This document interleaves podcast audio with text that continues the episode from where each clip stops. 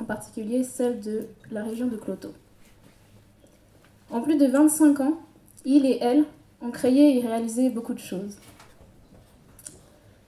Ça a été de la distribution de vêtements, de matériel scolaire, de matériel médical, de matériel professionnel, euh, au projet de reboisement, au projet de financement de formation de euh, aux formations professionnelles de jeunes, au soutien scolaire, etc. Ce qui fait que mes sœurs, mon frère et moi-même sommes nés dans, dans cet environnement en fait, qui, où la solidarité occupait une place très importante. Cette solidarité était euh, réciproque. Elle venait des villageois, des villageoises, de mes parents, de l'association et des, personnes qui gravitaient autour. Ce qui fait que on en a bénéficié et on a participé à cette solidarité. En 2001, nous avons dû déménager en France. Mes parents ont continué à travailler pour, euh, et à chercher des subventions pour pouvoir continuer les projets au Togo. Ce déménagement fut un grand changement parce que on est arrivé dans, dans une ville française et par rapport au Togo, la solidarité était bien moindre. Ici, c'est un peu plus chacun pour soi. C'est un peu plus, bah en fait, on ne fait pas attention aux uns et aux autres. On ne se dit pas bonjour dans la rue et on ne s'ouvre pas aux autres. En grandissant, j'ai vu aussi que cette solidarité était utilisée euh, de différentes manières. On pouvait l'utiliser pour se donner bonne conscience, pour payer moins d'impôts, pour se donner un rôle de sauveur. Pour moi, la solidarité, c'est quelque chose au final, c'est aider une personne, des personnes, mais forcément ça procure une satisfaction, un bien-être. Mais on ne devrait rien attendre en retour. Aujourd'hui, je, je, suis engagée dans différents projets, différentes actions. Et avec l'association euh, on continue toujours à réaliser les projets dont j'ai parlé précédemment. Euh, principalement le financement des formations de professionnels pour les jeunes.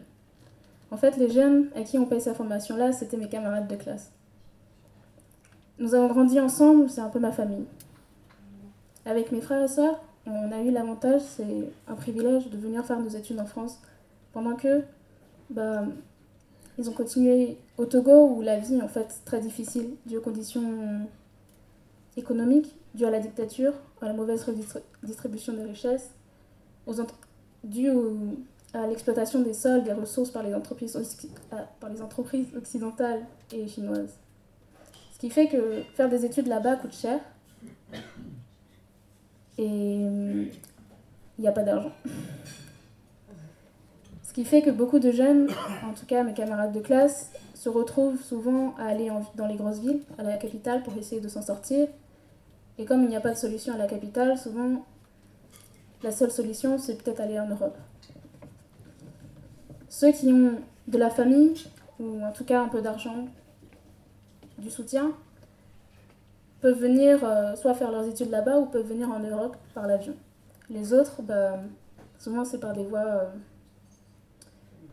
d'autres voies qui sont plus dangereuses et où ils savent qu'ils pourraient mourir. Aujourd'hui, dans les rues, on voit beaucoup d'exilés, jeunes, vieux, femmes, enfants, hommes. Et euh, pour moi, quand je les vois, c'est mes camarades de classe. Je me dois de les aider du mieux que je les peux. Ce fait qu'à côté de l'association, je m'engage aussi dans d'autres actions aux aides aux exilés, actions antiracistes et autres.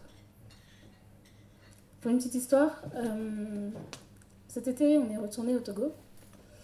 Et ça faisait 20 ans, euh, ouais, 15 ans que je, n'avais plus de nouvelles d'un ami. Et euh, on l'a revu. Et c'était une personne très intelligente.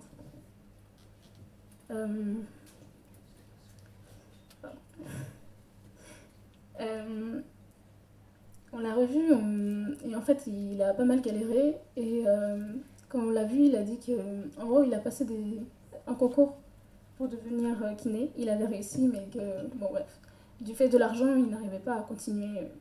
Ce fait qu'on on, l'a aidé. Et voilà en fait ces pays-là sont totalement déstabilisés pour le bonheur de certains, pour notre bonheur ici. Et et eux, ils en pâtissent beaucoup. Et quand ils viennent ici, bah, l'accueil est vraiment merdique. Ils ne sont pas considérés. Voilà, c'est très difficile.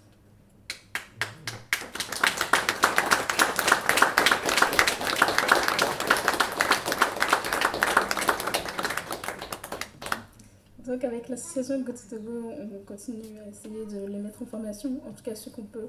On est une petite association familiale, ce qui fait que pour moi c'est le plus important parce que c'est à petite échelle qu'on fait quelque chose de mieux. Et euh, j'espère juste que ça ira mieux parce que aujourd'hui la situation est vraiment très affreuse. Le monde dans lequel on vit n'est pas est très inégalitaire, ce qui fait que la solidarité est très importante et doit faire partie de notre vie au quotidien. Voilà, ce qui fait que je, avec l'association Botogo, on a besoin aussi un peu d'aide et, et je sais que, comment dire, bah, l'argent gouverne le monde, alors soit, sans argent on ne peut rien faire. Ce qui fait que si vous voulez, bah, voilà, je faire comme ça.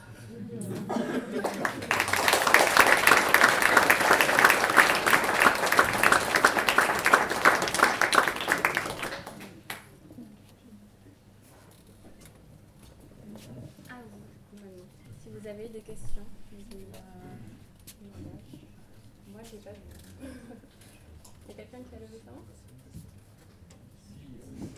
J'aurais aimé savoir, euh, tu, tu, nous as dit qu'en 2001, Mhm. Euh, vous avez été obligé, vous avez été obligé de partir, de quitter le. Euh, pour quelle raison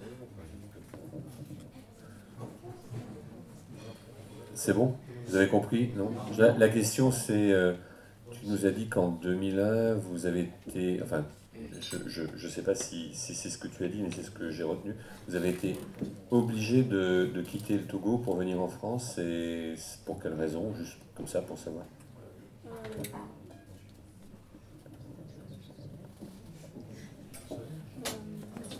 Bah, c'est des raisons familiales, principalement de maladie, mais aussi pour nos études en fait. C'est que là-bas on pouvait pas non plus. Mes, parents voulaient aussi qu'on ait, on ait la chance d'avoir les meilleures formations possibles.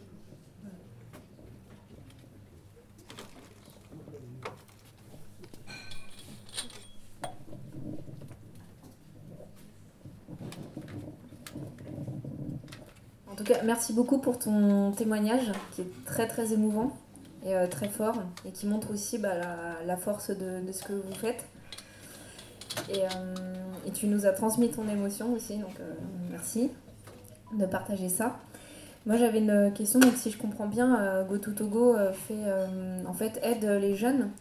Et je voulais savoir si tu pouvais un petit peu développer, en gros concrètement, quel type de, de projet, d'action, ou si tu peux nous préciser un petit peu euh, ce qui se fait euh, là-bas, ici ou, et entre les deux. Merci.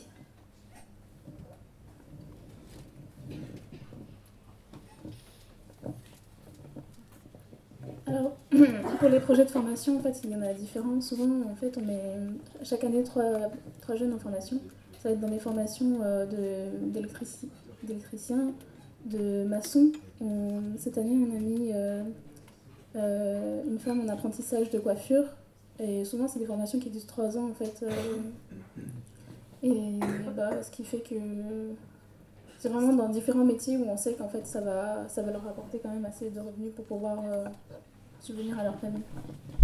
Et après, différentes autres actions, en tout cas en France, bah, on fait quelques marchés de Noël, on fait des on envoie aussi des jeunes au Togo pour, euh, comment dire, pour, pas de manière humanitaire, c'est vraiment plus pour que eux-mêmes aillent voir aussi comment, comment on vit là-bas et apprendre aussi de, bah, de la population et apporter aussi bon, bah, ce qu'ils savent faire, en tout cas s'ils ont vraiment les qualifications directes.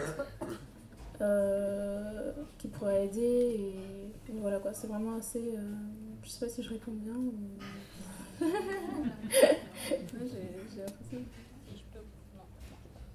je peux compléter, il y avait Antonin et euh, comment il s'appelle qui était parti à, au Togo l'année dernière. Peut-être que tu peux nous parler de leur, leur voyage Ouais, bah, eux ils sont partis en fait dans le cadre d'un projet de reboisement qui était sur trois ans. Et euh, le but c'était de créer des pépinières dans un village, euh, bah, le village de Kumapoti, une pépinière à Agou, pour pouvoir euh, avoir des plants d'arbres à, replan- à, re- à replanter pour reboiser en fait les montagnes qui bah, sont bah, les arbres, la, la déforestation quoi, tout simplement à cause de la culture sur brûlis, mais aussi le fait que bah, le bois vaut cher et que souvent c'est le seul revenu que eux-mêmes ils ont en fait qui pourrait leur apporter. Et ce fait que là, ça, on, on entame la troisième année euh, bah. Nous, on y a été cet été pour poursu- poursuivre ce projet-là en fait. C'est vraiment euh, aller voir les pépinières, parler avec les groupements, euh, parce que les groupements se sont formés en fait pour pouvoir créer ces pépinières-là. Et, et là, il y a plusieurs terrains. Bah, les, les, comment dire, la terre est fertile là-bas de manière. c'est ouf. Ce qui fait que les plantes, au bout de trois ans, elles sont déjà, elles sont déjà très, très grands. Ça fait plaisir à voir. Ce qui fait que, bon, au bout de deux ans, déjà, on a des bons, des bons résultats de reboisement.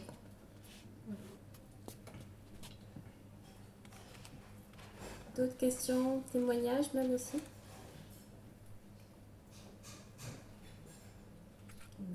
C'est le début de la soirée, vous êtes timide.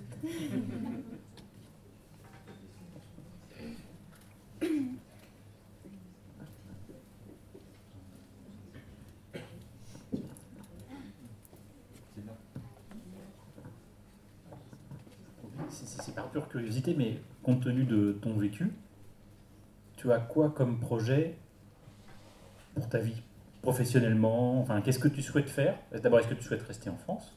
Ou est-ce que tu souhaites, euh, sais pas, retourner là-bas pour aider? Enfin, qu'est-ce que tu as comme projet en dehors de l'association? Euh, bah, euh, bah, j'ai deux cultures, ce qui fait que je resterai proche de là où j'ai grandi et de d'ici. Ce fait que pour plus tard, ce serait plus euh, rester ici, mais avoir toujours un terrain. Quand même. Mes parents ont construit beaucoup de choses là-bas et avec mes frères et sœurs, le but c'est de reprendre la chose et pouvoir euh, l'améliorer et même la continuer. Et ce qui fait que bah, pour plus tard, euh, je, suis en formation de maraîchage et de plantes médicinales, ce qui fait que je vais me mettre. je, je compte me mettre en ferme et en même temps en ferme là-bas, comme ça, faire, faire le lien quoi. Et plein de projets peuvent sortir de tout ça.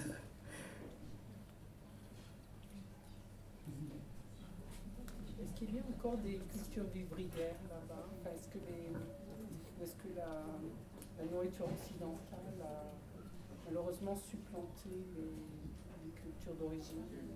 Non, non, bah, euh, les cultures village sont toujours présentes. Après, elles sont, comme ici, ravagées de- d'insecticides, pesticides.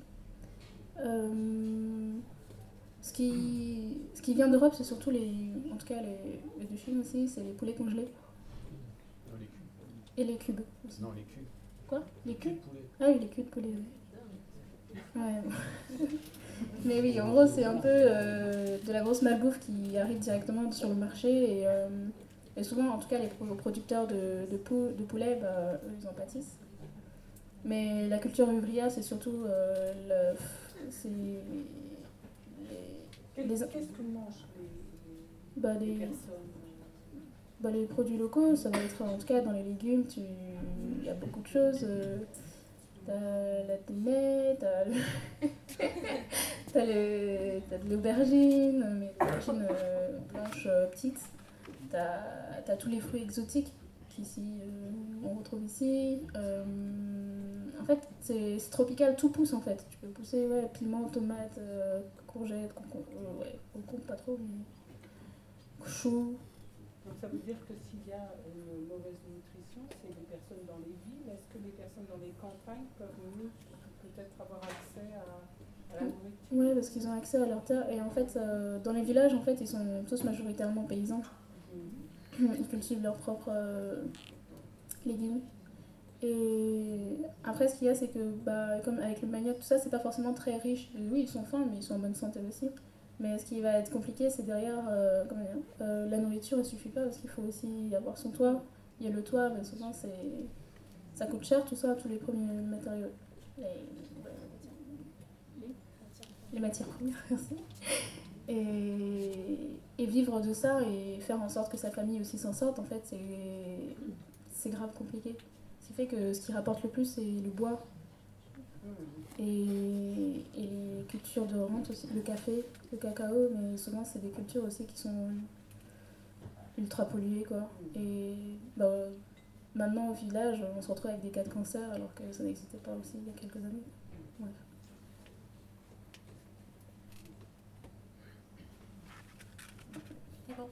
Épuisé votre quota de questions.